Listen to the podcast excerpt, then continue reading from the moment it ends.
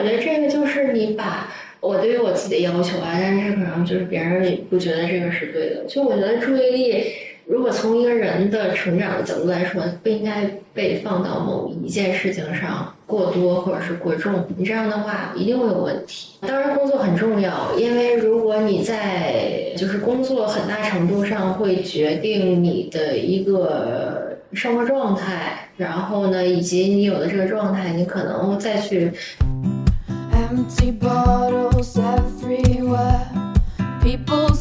大家好，这里是将就一下，我是江旭。然后今天跟大家聊的是如何抵抗负面情绪，或者说如何减少向他人传递负面情绪。今天我请到了我周围的专家易涵，请易涵打个招呼吧。大家好，我是易涵。我和易涵是我以前在媒体做创作者的时候，然后对接过的平台运营。然后我来北京之后，他是第一个我见的北京工作以外的一个朋友。然后他带到我传说盛名的这个五道口，然后我说就这，他说对，就这里，这附近就是五道口。然后带我转了周围。后面我其实工作上遇到蛮多次坎坷的，包括情绪低落，曾经有过很长的一段时间，尤其是在二一年那一年是特别严重的。然后其实他给我吃了很多次饭，喝了很多下午茶，然后吃了很多场雍和宫，对，他是我固定每个次做雍和宫搭子，就是他是每次记得带钱的那个人。我每次都是人去了，而且不会很虔诚的上午去，都是约在下午的时间，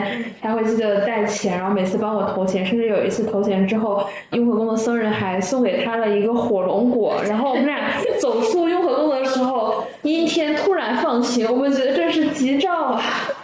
然后他就是我一个很固定的雍和宫搭子，然后我也是经过一个很固定的和很多人相处，就发现他身上有一个非常大的优点。第一是我跟他的相处始终都是很轻松的，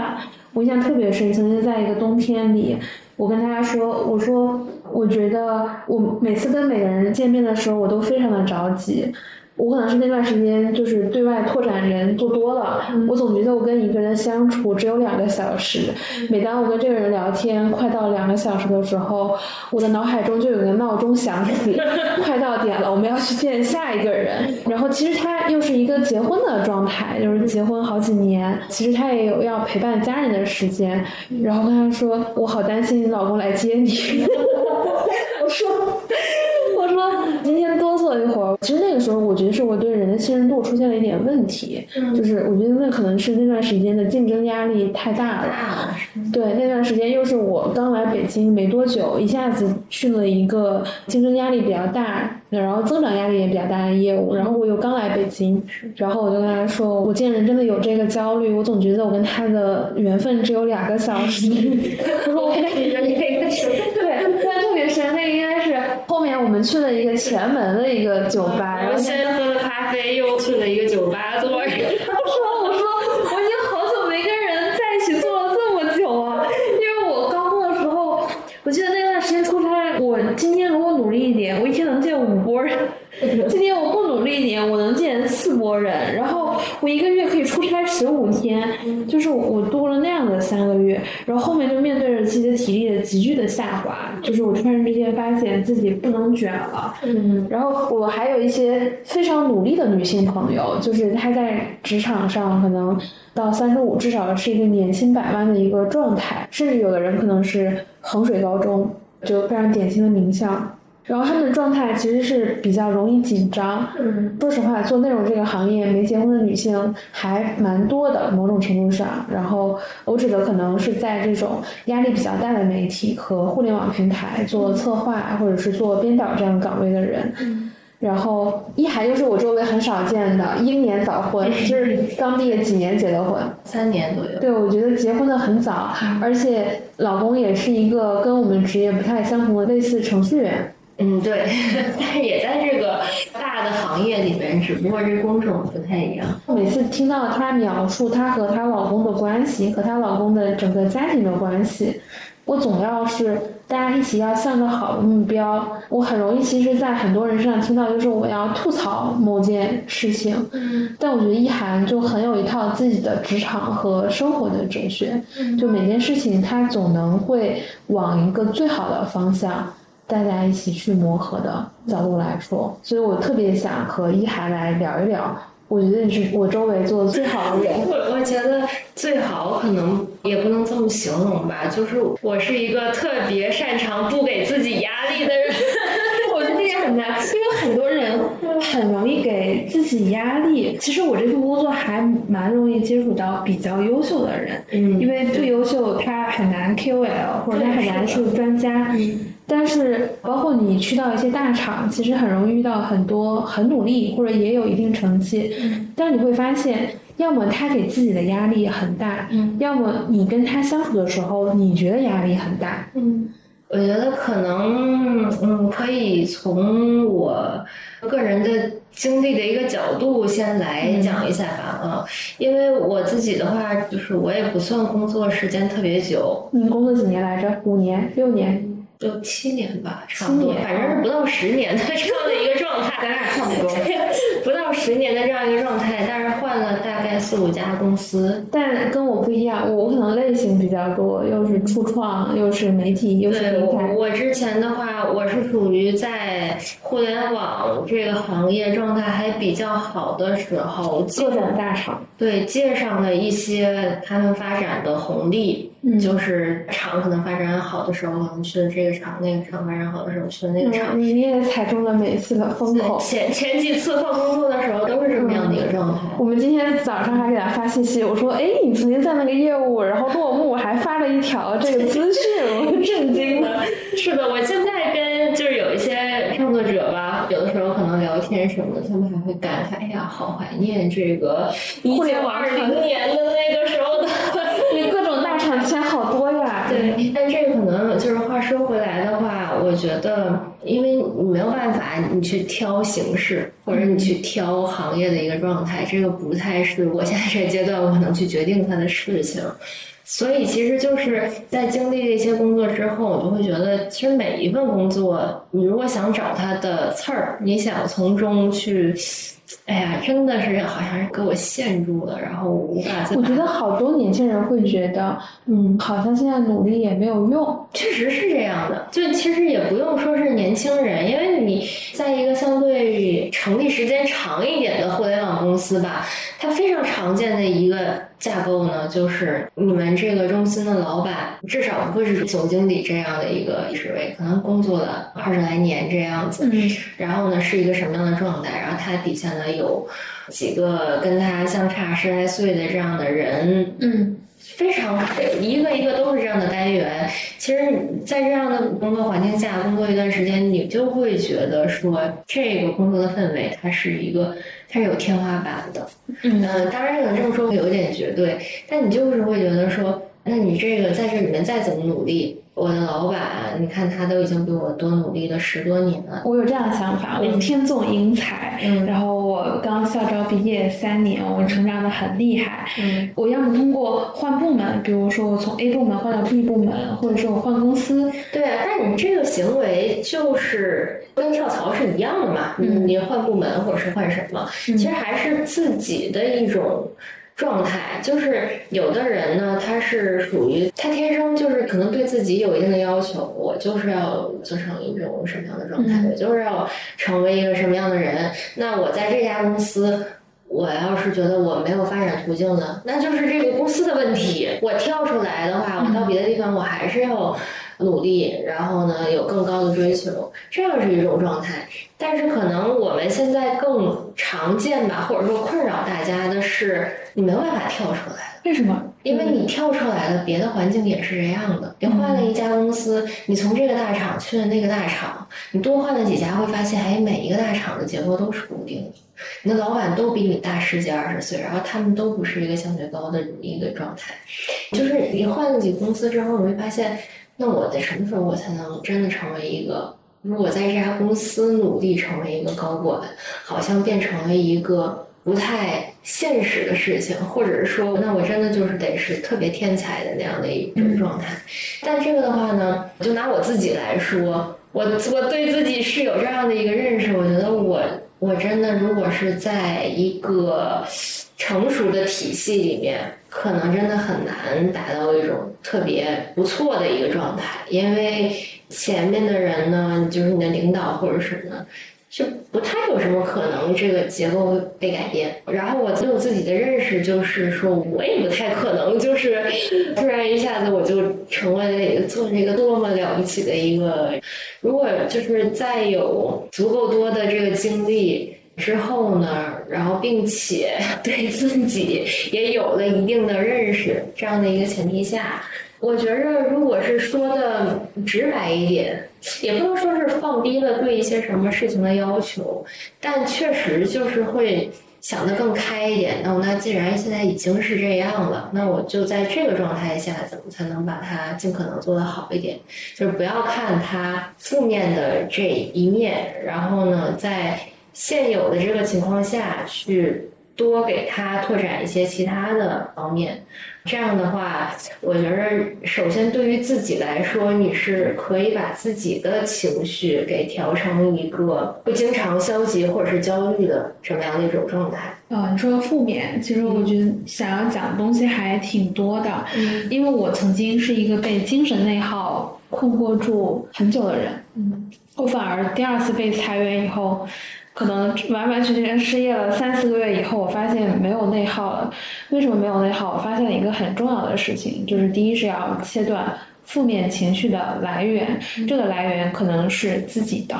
比如说我怎么去排解自己的，就是比如说我找一些更有获得感的事情，甚至连玩游戏也是。我非常喜欢玩动森的原因是我每天会抽五分钟，就是这个树呢，可能过两三天，桃子、苹果或者其他什么东西长出来，然后你只要用斧头砍，你一定能 这果子下来，或者有木材，就是它其实有一个及时的反馈，就是努力获得的结果。嗯，大部分的痛苦就是努力获不得了对，或者是你根本都看不到你这个努力的边界应该在哪儿，对就是一直不断的努力，但发现哎好像没有收获到什么东西，这样人就会容易疲惫，就会容易变得消极。我后来发现，我要需要一些这种非常短期让我立即能看得到的快乐。我就发现东森这个种果树果子，然后打卡获得里程，然后或者怎么样卖出钱，然后我去买里面的衣服。我觉得这件事情可以很快给我一个快乐。嗯然后另一种就是别人的负面情绪带给你的。嗯我这个是因为有一次我有一个朋友，呃那段时间我失恋，他好心请我吃饭，他想开导我，然后再顺便看看我的精神状态怎么样，是不是需要一些支持。然后那天我跟他相处了六七个小时，我们俩也是先喝下午茶 开始，然后再到吃晚饭。然后那天其实他问了我为什么会被裁掉，然后那家公司的情况怎么样？说实话，那段时间我就发现，我不想再说这件事情了，因为我觉得再说一遍就是又伤害了我自己一遍。因为我觉得这个东西讲了之后解决不了任何事情，它也不会为我带来新的工作。嗯其实我当时就很快的说了一两句，后来还有朋友问我，我后来说我决定做一期播客，别人再问我，我就把那段播客分享给他，我说就大概就你听这段就能了解我过去的那段经历了。我说实话，我真的是不爱再讲一次。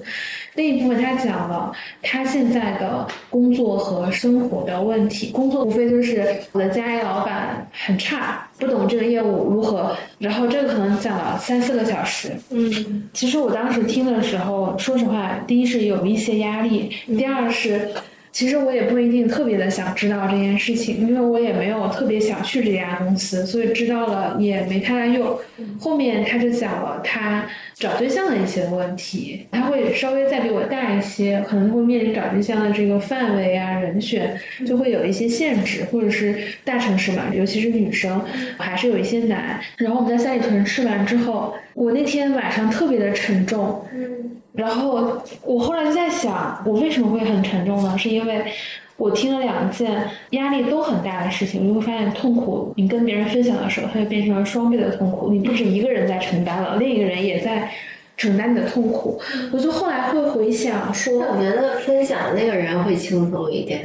因为我会觉得，如果两个人的这种来往的时候，如果这个里面是包含倾诉的话，嗯，就那一定是接受到这一份情绪的那个人，他的压力会更大一点。对，嗯，就不就不太可能说两个人说完之后，然后两个人都很沉重。哦，嗯，有可。能是，有可能是，其实你的朋友本意是想帮助你怎样，但是呢，无意间他没有这个意识，他其实是把自己的情绪交给你的。其实当时我会想，为什么我会沉重？有一个很大的原因是，当时的我没有工作，所以其实我听不了别人吐槽他工作的不顺利。对，后来发现还有一个就是长期这样说的朋友，我当时承受不住，我就发现他讲第三次，我说我现在失业了，你不要再跟我讲这件事情，我实在是听不了，因为我连工作都没有。对，然后这个朋友就想，我又没有对象，又没有工作，然后听了一下，我当时就觉得压力好大。然后我跟他吃完饭之后，然后他会给我发信息，说明天又上班了，见到老板如果不开心。然后我就觉得已经听了六个小时了，还有就是第二天上班，他上班又发给了我一次，就是我突然之间意识到，以前我可能也有这样的行为，但是好像那些朋友也都有工作，所以就还，但是我后来发现这个事情是不对的。就是你其实后来为什么我到新公司之后，我开始尝试用心理咨询？我后来发现，你花钱买别人的时间，或者花钱买别人承担你的情绪，其实是一个比较科学的做法。嗯，但但我其实我觉着倒也不用去这么想，因为朋友之间就是倾诉啊，或者说我有心事，我不开心，我就找你去说一下，这个这也是很正常的一种交往。对，但只不过我是觉得，就是咱们如果是想说这种朋友关系或者是人与人相处的关系，想要去长久的话，那你多少在这个交流之前要想一下，当下彼此都需要的是什么，交换信息类的，或者是技术类的，或者我跟你请教一个什么，跟我请教一个什么，这种的其实它对于彼此来说都不是。都不是消耗型的这种相处模式，嗯，因为被人请教，你在说的时候，其实也是一种交流，你不能说是巩固也好吧，但是分享肯定也是一种比较积极的一个交流状态。但比如说，你就是想去倾诉自己的情绪，就是把自己负面的一些东西给释放出去的时候，那你这个时候你去找朋友。然后你这个，我觉得一个比较基本的判断，你确实要看一下对方的，就是生活状态生活状态，对他是否能承受得了你想跟他说的这个情绪。那我那我有两个问题啊，嗯第一个问题是你算是在我眼里工作跟生活比较幸福的人，嗯那你会变成大家会倾诉比较多的对象吗？我觉着应该也算是会，因为本身我这个人我不排斥这些东西。比如说，我能感觉到他确实就是，当然也不是工作哈，可能有的人就是家庭问题，或者是情感上的问题，就是有很大的问题。他这话题一开启，你就能知道。他是在跟你倾诉他的情绪，嗯我是可以承受这些东西的，这是一方面。再一个的话，当然你不可能说每个人的状态都一直很稳定。假如说我今天刚好我的情绪也比较低落，但是别人在跟你说话的时候，可能别人不知道你是一个情绪低落的状态，可能这种时候我就会选择，就是你去听着嘛，你去接受它，因为有的时候别人跟你倾倾诉，也不是说就是要你给一个建议，我觉得大部分人的嗯就是倾诉是不需要建议。对，其实就是想找一个人把这个事情说出去。对你在听他说的时候，其实我自己会有一种状态，就是我并不是说你只是接受嘛，因为可能我也会。当然，我的这个举动可能相对少一点，我确实少。我觉得你情绪，我觉得第一是你情绪比较稳定，我而且我还有一点，我觉得。有几次其实对我的改变非常大，一是那个冬天，然后让你陪我多坐一会儿，那两个店还地址还不错，我们可以推荐一下，在 show notes 里。第二个是我记得有一次你是跟你老公出去玩，周末应该是去哪个公园，然后是黑天鹅还是什么东西？我忘了是什么动物，然后你拍照发给我，说什么好运，然后带给你什么之类的。我当时其实特别感动。呃，那段时间也是我失业在家，对，因为可能我本身我这个人吧，就比如说我，我可能遇到，我觉得哎，这好像是一个负面情绪要来了，嗯，我不会去吸收它，嗯但我也不排斥它。你就是跟我说就好了，这情绪咱们就放在这儿。嗯我不会说因为听到了你的负面情绪，我自己的心情会变得低落化，或者还是怎样那。我觉得你很有生活智慧，或者说你的情绪处理能力现在已经进化的比较好了。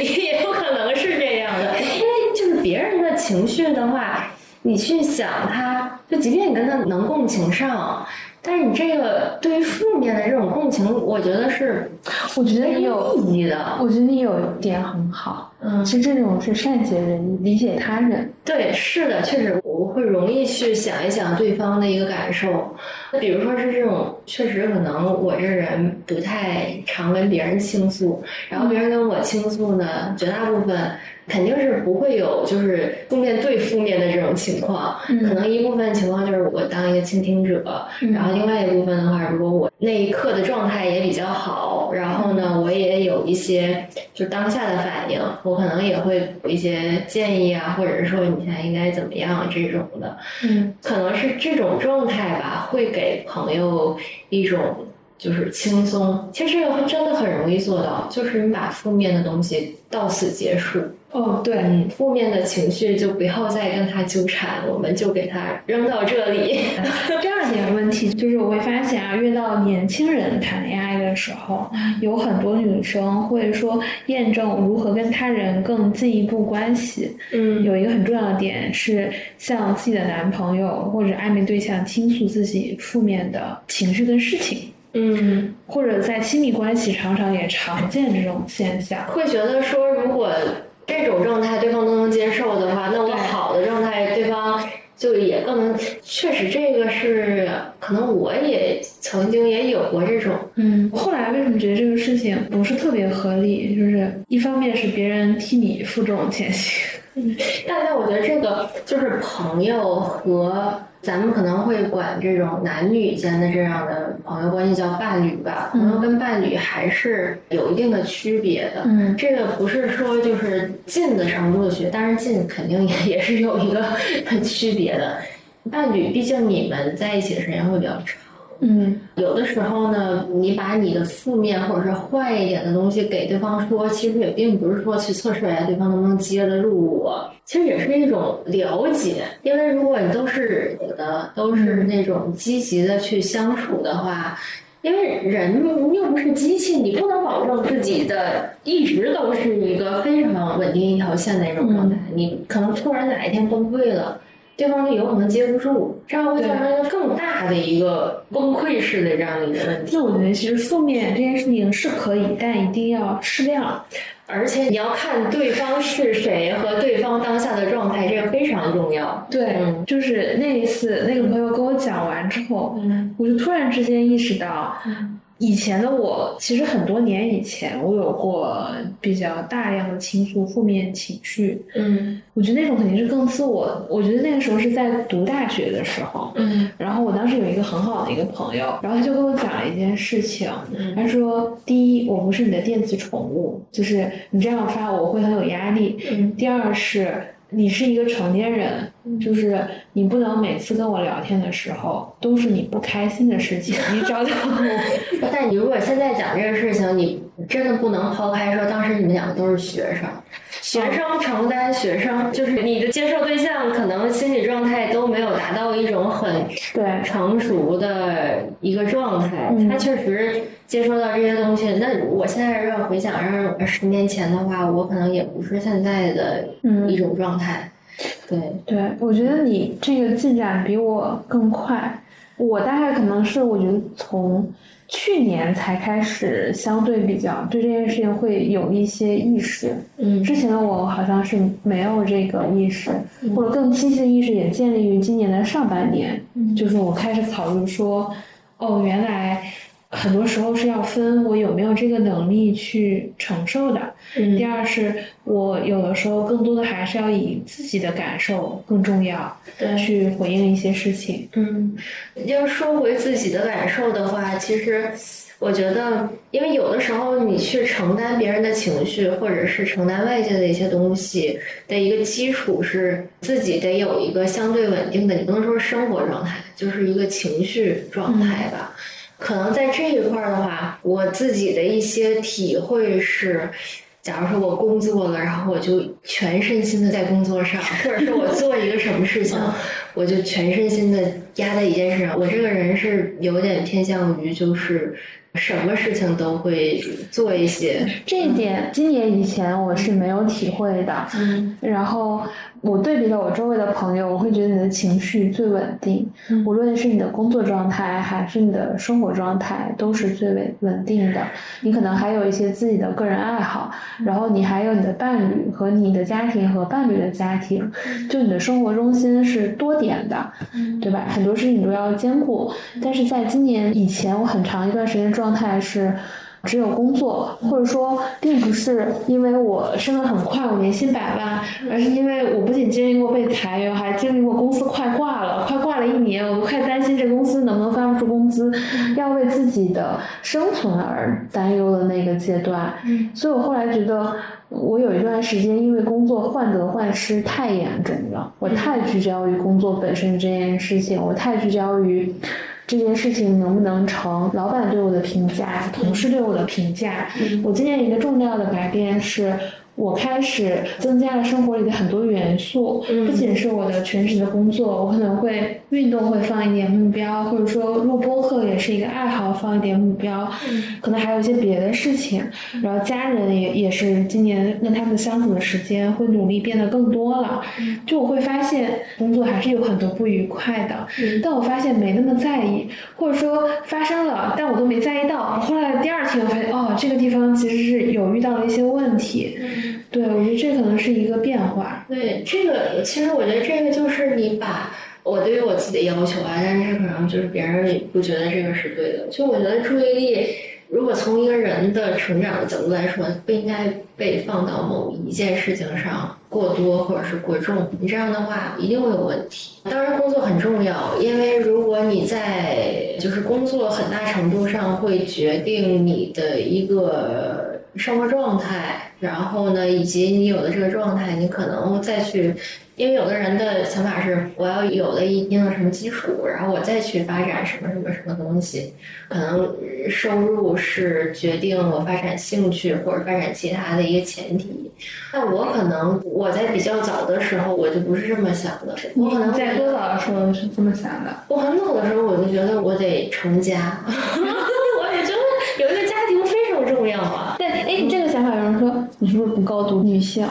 就是独立女性，你你怎么去定义我这样的一个状态？我觉得很快乐呀，而且就是，我觉得你独立与否是在于你现在这个状态能否让你从中是快乐的。嗯当然，你说如果是我举一种很极端的例子嗯啊、你这个家庭可能对方非常强势，然后呢对你的限制非常的多。呃，你为此丧失掉了一些很多的什么东西，包括可能有的人不工作呀，或者是干嘛的，然后你为此感到不快乐，那这样的话，他可能就不能等同于独立。但假如说我这个有一个非常不错的家庭，然后呢，什么什么都不用愁，然后我每天有一种很悠闲的状态，并且我很享受，我觉得很快乐，那我觉得这种状态它等同于独立。嗯。就是你从中你自己的一个状态是怎样的，你被他滋养到，还是说被他束缚到？这个是决定一个人，咱们不要说女性还是男性，就决定一个人是否独立的一个关键所在。我觉得你有一点其实比较难，就是从家庭这个维度啊。嗯当然，我觉得这个也是有我的刻板印象。嗯呃，我觉得这也能代表，因为我也待过很多公司，而且我的工作其实大部分的时候会接触到，比如说一个赛道品类的几乎所有人，嗯就是尤其是做到媒体人和这个平台节目策划等等这样类职位的女生，这些女生呢，大部分都非常有自我的想法。其实结婚的比例或者结婚的时间都会偏晚，或者说她们真正选择婚姻，可能都是在离开这个平台以后。嗯，其实我觉得就是看你怎么去理解婚姻，或者是说这种两性关系吧。嗯我觉得这个关系对于我来说，它一定不是你因为有了这个关系，你损失掉了什么，而是说你因为有了这个关系，两个人把一个你想要做的事情，当然两个人还要有共同的目标，一个相对大一点的一个目标，让它更容易。嗯在这个基础上才存在这个关系。那其实婚姻包括说就是这种情感类的生活，对我来我来说，我我就是觉得我的生活会变得更轻松。两个人一在一起生活，其实相当于是把你一个人要做的事情嗯被两个人分担了，嗯它就是一个变轻松的事情。嗯我从中感受到的一种正向的一种感受吧，而不是说我多了一个人，我把他背在身上了。嗯，哦，嗯这个是我觉得苗可能就是两个人在一起，不管是你们谈恋爱也好，还是说结婚也好，毕竟不是我背着谁，我们两个一起往前走，而是说我们两个互相扶着，彼此给彼此减轻一些负担。嗯如果是这样的话，那其实对于每个人来说，他的这个生活状态都是变得更轻松了。嗯那为此的话，你可能，嗯，不管是什么样生活，家庭生活也好，还是工作生活也好，你人的精力确实是有限的。你可能说，确实从工作里面分担出了一些精力放到家庭上，但是这个家庭带给你的，嗯，不太准确吧，收益是完全可以去弥补你在工作上少投入的那些损失。哦，我觉得是滋养。看，比如说很多人没有家庭，他会养小宠物，嗯就养猫、养狗，是的就是他会有一个情绪的供给在你身上。是的，是的，确实是这样。包括一些兴趣爱好，嗯我我可以举我一个朋友的例子吧，嗯就是他呢，他有一份非常好的工作，他的工作状态也很不错，然后呢，他的这个跟男朋友之间的关系呢也很不错，但是他经常会有一些情绪崩溃的时刻，为什么崩溃？因为他这两个状态其实都很好了。嗯但他有的时候会觉得说，说自己就是没有劲儿。有的人人天生缺劲儿，这这个劲儿应该就是比如？说这个工作已经很好了，或者说我做这个东西呢，我明明就是完成了，应该是不错，但是我就是不想做。呃，他是职业倦怠期了吗？就是可能有一点，有点这种感觉。然后包括跟男朋友之间相处呢，也是她男朋友非常不错的，就是一个外人的来就是看，工工作好，长得帅，然后家庭也健康。但是呢，总能看到缺点，经常能看到就是让自己疲惫的一些点。就是小的时候，你的你的生长环境、原生家庭，这这都是会决定你有这种情绪的一个东西。他也想克服这个，但他就是伴随着他克服不了。然后呢，嗯有的时候就经常会有，要么就是跟这个较上劲，要么就是跟工作较上个劲，要么就是跟男朋友较上个劲。嗯后来他那个解决办法呢，就是他把他这个较劲的精力呢，他去发展他的兴趣爱好，然后呢去冲浪，然后去打网球，嗯然后去唱歌。其实你把这个你较劲的这个精神头儿啊分出去一点，做一点这种保收的事情，嗯其实对于自己整个情绪的这种培养或者教育也好，它就是一个好的方向。因为你去，比如说，你你可能有时候会想说学唱歌这个什么爱好啊，去学唱歌，嗯但其实唱歌就是一个。我跟我的声乐老师有一个交流，然后呢，老师教我怎么发声，然后怎么说话，让自己变得，他那个发声可能会让你说话也更有自信。我学过这点，我很有感受。就是嗯我为什么当时学唱歌，因为当时参加媒体，我做分发编辑，嗯一天要看几百篇文章，然后因为这个文章工作量太大了，你几乎没有机会说话。然后，然后说话的同时教了你点唱歌技巧，你对唱歌也变得好听。他做这个事情，所有的带给他的体验都是正向的，对。包括你运动，也包括去做一些娱乐的项目，冲浪，可能类似于这种，这个可能稍微还偏门一点，类似的吧。嗯。你都是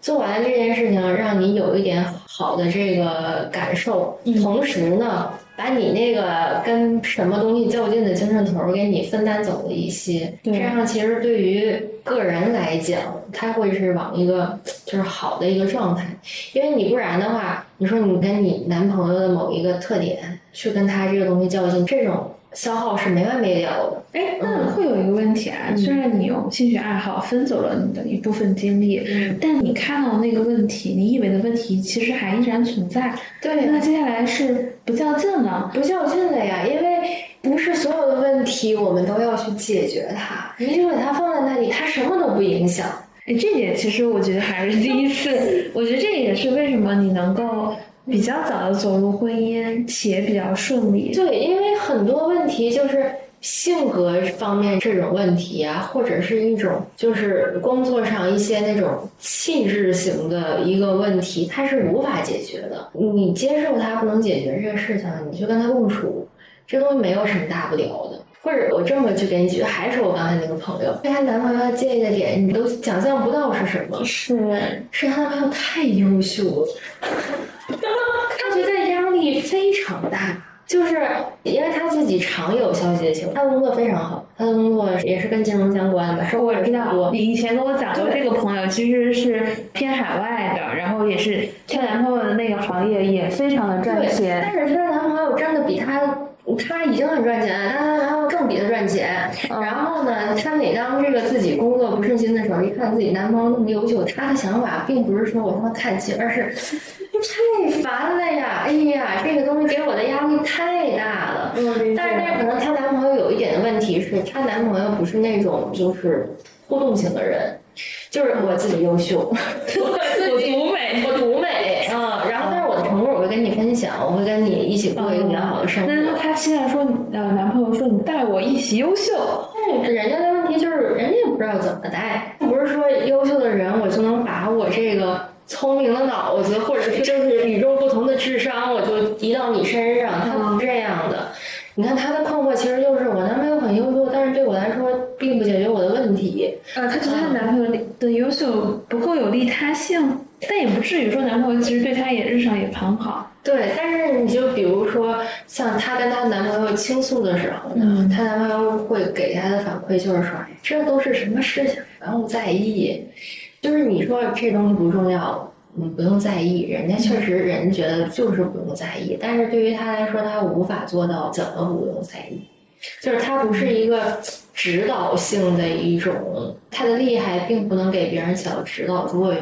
那我觉得就是对她男朋友要求太多了。对，但是这个事情你不要求了，其实一点都不影响他们的生活继续下去。对，他就是一个不要在这个事情上过多较劲，就能让这个事情变好的这样一个状态。其实说实话，这个点还挺让我匪夷所思的。就是我没有想过，这也是一个会纠结的。因为他，因为就是我男朋友那么厉害，什么都好，那为什么我现在有的这个困惑你不能帮我解决呢？那你不能帮我解决，那我到你这个男朋友，我又有一个什么什么用呢？他如果陷到这个怪圈里，那真的是无法脱身的。是，但是你分开了，你别人就能解决你这个问题吗？别人都大概率就是不如你现在状态。对，其实很多事情都是这样的一个事情，你跟他较劲没有结果，或者是说以我们现在的一种智力也好，情商也好，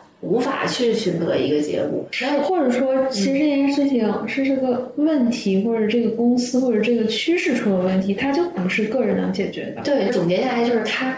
暂时解决不了，暂时解决不了的也不影响吧。对，其实什么都不影响，你把这个。精神头呢，往别的地方分一分，其实什么都不影响。我现在觉得很多，尤其是互联网公司的人，比如说我没有以前我老板们升的那么快了，或者说我现在年薪百万也越来越不容易了，很大程度上他可能也陷入了这种较劲。对，是的呀。呃，我们这么说吧，你如果想年薪百万，这百万不可能从天上掉下来。你的前提就是你的努力。那如果你本身就是一个奋斗型的，就是有很多劲儿、不断努力的一个人，你何必又局限于在这个工作岗位上去寻求这年薪百万？就是先要看说哪个地方的业务增量能大到有机会给这个年薪百万。对。问题是很多时候不能苛求求剑，关键这业务体量也没什么增长了。对。然后上面的人一动不动，其实这个职位就是没有机会年薪百万。对，没有这个机会。对，那你如果要跟他较劲，你不如说自己去想一点副业呀，或者是自己想想再干点什么，或者是你积累一些相关的经验，你再跳到一个别的行业去。嗯，我觉得这种也是一种，就是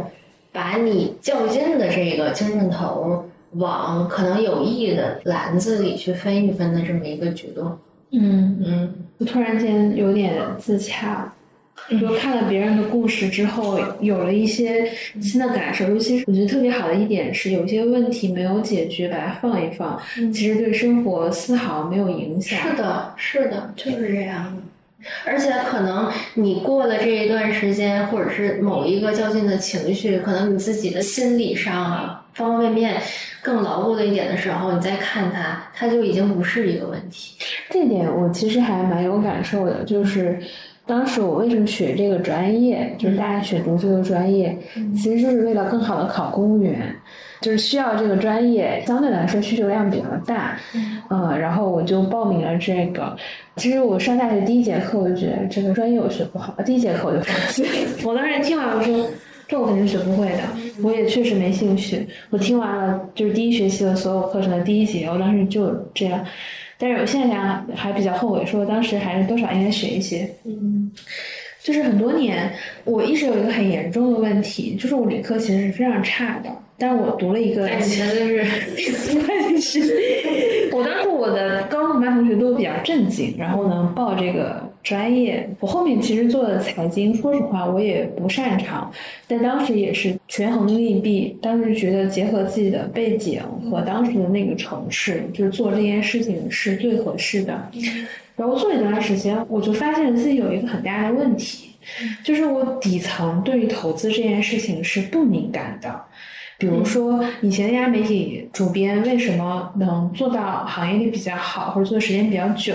他有一个很重要的一点，他就是对于底层的资产非常敏感，他自己做投资。嗯，我就不做，我就会是在那一批里面。当然，就正常做来说肯定是不差的，但你想要比别人更聪明一点、更好一点，你就会发现你比研究员就是那种券商研究员出来的人就是要差一些。就核心是因为你不接触投资，或者说你对于很多标的是不敏感的。嗯。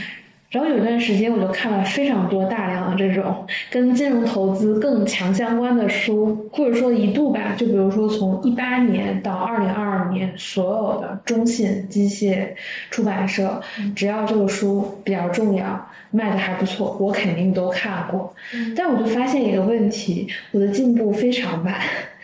就是我回头再看，今年上半年是，尤其是你现在做了影视行业，你再回想这个问题，就是我为什么后来选了这件事情？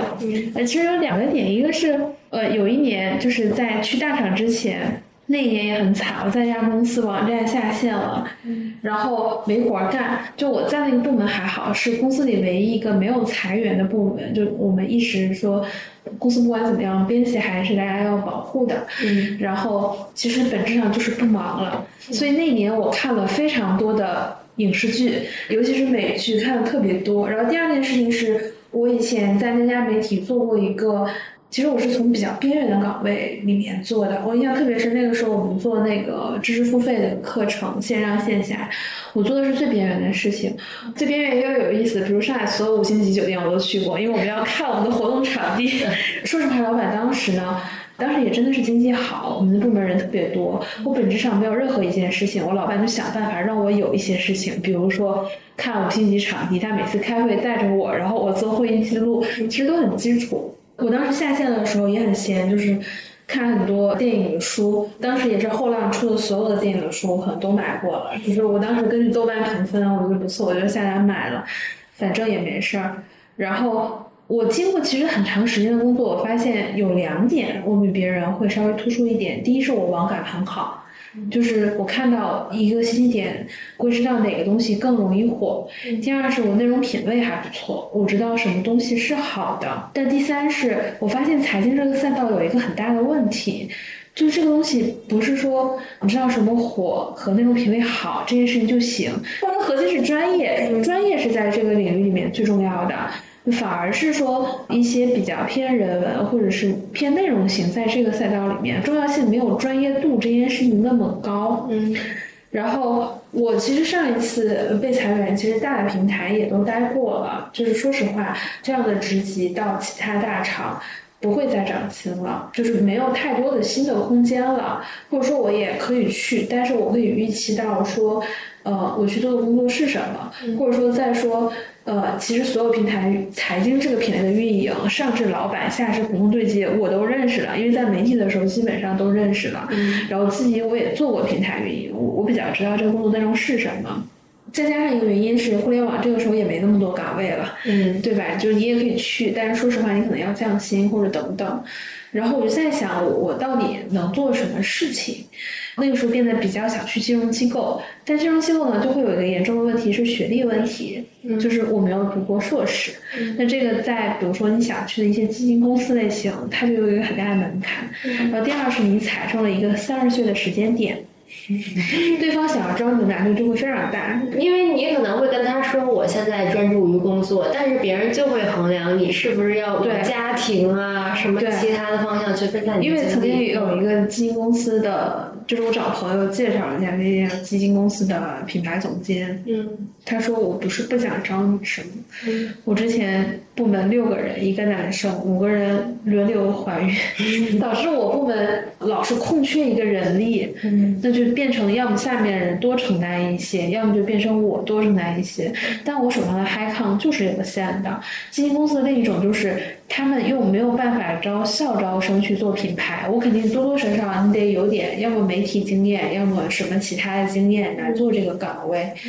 就是我特别理解，我说那我换位到基金公司的角度考虑，这个人第一没在基金公司待过，第二他又是本科双非院校，又不是九八五二幺幺，然后第三他有三十上下，我为什么要招他？就是我后来想一下，就算这个工作内容我都会做，对方其实没有一定要招我的理由啊，而且对方可能现在也没有这个职位，然后我是因为。我过去的工作经历，因为都是财经，所以我又在看这个方向。然后我要去补一个，我既不擅长考试，又不擅长金融，我为什么一定要去做财经这个方向呢？就是因为我觉得这个很大程度上，因为是我曾经待过的那家媒体的原因。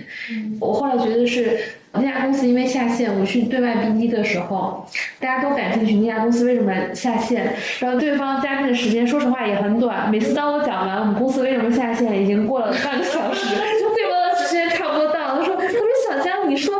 时间什么时候我们再录吧？”我就掩盖了我在专业上的不足，所以这个问题又一直没暴露。后来想了一下，这个问题既然存在，就是为什么我老要补我自己最短板的那个部分？我看了那么多的书，但是对我来说，虽然是财经方面，但是我看起来还是觉得挺有意思的，会看一看。但是我明明我的精力放在其他方向上，我可能比别人花的时间更短、更快。就为什么我老在不停的解决一个我不擅长的问题，老要补到什么？这还是我在做上一份工作，我意识到。嗯这个老板当时实际需要的是一个具体的策划，嗯但说实话，在这份工作之前，我没做过策划，因为又回到上一个问题，财经这个赛道其实你只要专业就可以了。那我比一般的运营肯定是要专业很多的，那其实基础的问题我都能列，但是你转换到策划来说，我这个事情就没做过。然后我的工作一直是对外跟人沟通交流，然后完成项目就结束。今天让我具体做策划这件事情，我是没有办法跟那种做了六七年的策划去相比的，嗯因为我没有做过这个岗位。我就突然之间意识到一个问题，就是这些经历告诉我。我曾经还打过一个大学的比赛，这个比赛我整合了六七个人来做，是一个商科比赛。然后我后来发现，在这项工作中，我没有负责任何具体的事情，我只负责把我知道做这件事情最专业的人，把大家放到一起，带领大家投稿的这个比赛，所有的专业的事情都是我们组的其他同学在做的，但我是队长。我后来意识到，我其实是一个什么样的人？我是一个组织协调委员，嗯，就是你是有整合能力，对，可以整合人，但是你具体让我做策划，我做不了。但我知道最专业的那个策划是谁，然后我现在是不是有合适的钱把这个策划放到我的这个项目里就可以了。我就意识到说，我今天如果单独找一个我做编辑、做垂类运营或者做制作人这样的一个职位的话，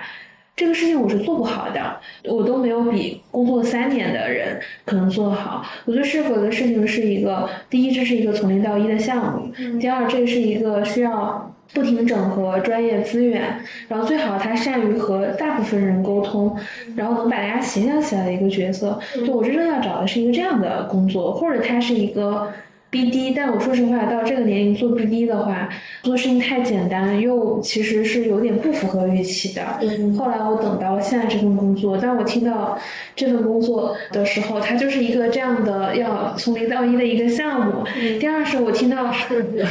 对，然后那个老板又在夸自己的业务，我当时想说这业务肯定不好招人，不然怎么会在面试中有人会跟你讲自己的业务有多么的好？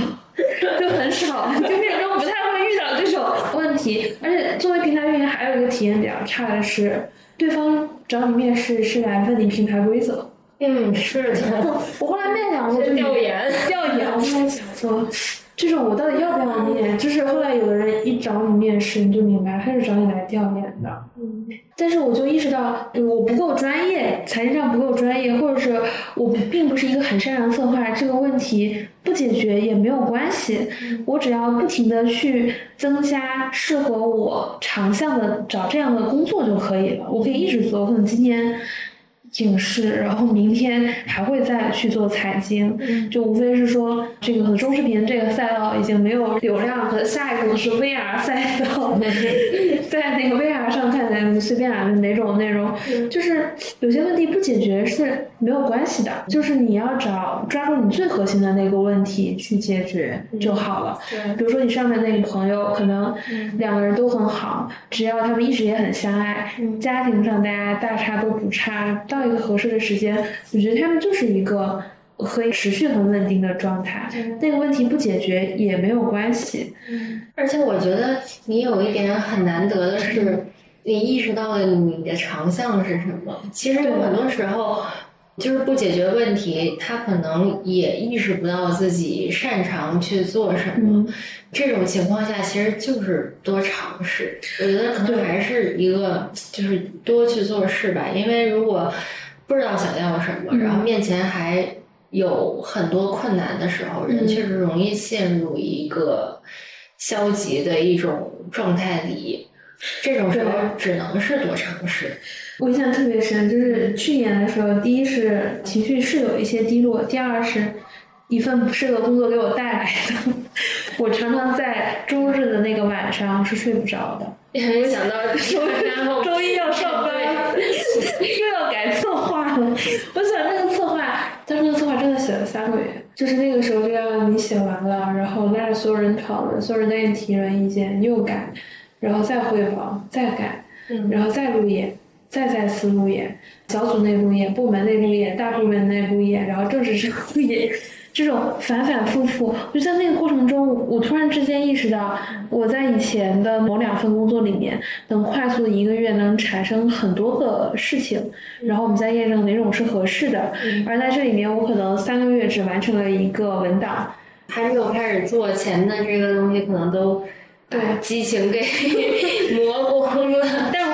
那个事情就也有一个锻炼吧，就是那一年，就是我可以很快的写出一个事情的结构，嗯，就是那三个月带来的。对，这也是一个经验，就是做一个项目，你要从哪几步开始 对，非常重要。对对对对，我说工作的前两年呢，就是没接触过什么职场基础的训练，就是比如说不会汇报，不会写 PPT，不会写文档。但最近这几份工作，感觉自己是真上班了，就是真知道这个东西该怎么写、怎么准备。其实说实话，连就是现在这份工作，嗯，当时做 PPT 是我第一次做 PPT。当时打比赛，我连 PPT 都没做，就负责把大家聚集在了一起，然后告诉大家今天我们在哪个教室里讨论这件事情。而且你之前经历的公司有一个还特别，就是写文档，不用做 PPT，对，特色就是写文档，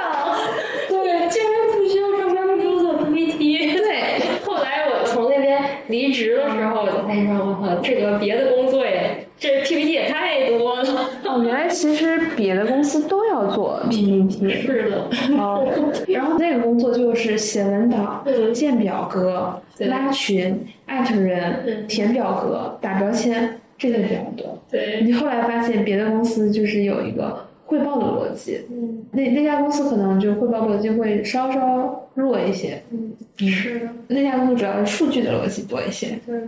如果要是之后可能进品牌或者做什么的，我觉得那样的公司还那还更得要求嗯你会去包装。对，其实，就是把一个谁可能别人也能做，你也能做，但是你就是需要把它包装美化成一个别人选你的一个状态。对，嗯我觉得本质上是好，是锻炼人的。是的，对，但前面的那个不擅长写 PPT 的工作，我觉得还是业务发展太快了，嗯，导致说那种东西也是允许的。对，因为就是你美不美化这个，它都在发展呀，你当然不需要美化了。嗯，嗯，对，我觉得它跟其实负面情绪也有一定的关系。其实我觉得本质上就是让人在一种相对积极的状态里面，这样的话，其实你不常会感受到负面的。对，因为你一直自己就是一种很积极，我做这个事情我就有所获得。当然，这个获得可能是自己给自己加的，就是我认为做这个事情我有获得感。你对长期处在这种状态里，你的这种情绪的一个氛围，它就是正向的。对，我会觉得是，比如说你在不停的面对你的缺点，就是不停的面对你的负面情绪，持续的跟你的负面情绪在建立链接。对，其实就是在跟缺点、弱项，然后负面、较劲这些词是关联在一起的。但如果你是尝试，然后多去向外，然后过程中看到了可能自己擅长的一些地方，或者是做这个事情，就会让你的心情很愉悦、很舒畅。我现在会想到，嗯就是为什么这件事情就是不够擅长财经专业这件事情没那么痛苦，就是我可以比较坦然接受这个事实啊。嗯我之前是觉得只要我努力，这个事情一定能有提高。但会不会是因为可能你之前一直在跟他去解决这个问题，你没有去尝试其他你可能擅长的东西？现在你尝试了之后，你会觉得，哎，我更适合做那件事情，而且做那个事情我更容易有收获感。想一想，我其实有尝试，为什么能做影视？是因为我在那个平台的后面半年，嗯。我做了半年的历史、哲学、心理学，嗯，就是尝试知识的所有品类都做了一遍，我就发现，这种方向其实跟财经是非常不一样的，它对。很多偏感受力，就是你的网感，或者说别人关心什么，或者说如何把一个专业的东西给它大众化，嗯。让它对更多人有益处，这个其实是和偏理科的这样的专业是非常不一样的。对嗯。我后来想想，就是第一是我很早的时候，其实我对这种东西都非常的感兴趣，但就是因为高考，从一个我其实还蛮务实的一个人，这件事情就是考了，父母不要求你成绩有多高，你毕了业我们就往这个方向，你最后一定有一个工作的角度去报了这个专业，然后但是只是我后来真的也没考上公务我也员，是，我是真的，我当时觉得可能咱们高考的时候报专业，很多人都是父母觉得这个东西之后好找工作，你之后可能会有一个比较稳定的一种生活状态，对。所以报了这个专业。可能那个时候都不知道自己的兴趣爱好是在哪儿，我其实有那个时候那个时候你已经有这个就是考不上而已。就是别人说到自己的人生职业有很多困惑，其实我我没有，我的困惑，我的痛苦只来源于我没过到我想去的公司跟职位，嗯而就是我可能现在能力达不到。就是到对于方向没有困惑，或者别人会觉得，比如说当时我在媒体说我想去某一个大平台的公司，大家觉得是不是你要先去一个中厂？就是你这样的想法是不现实的，然后你直接去大厂。但我说实话，当时能去大厂，多多少少有一些运气的因素，就是我可能抓住了其中某一点，然后我恰好符合了某些标准就来了。就是这样的一次次的尝试，让我后来变得越来越相信我自己。就是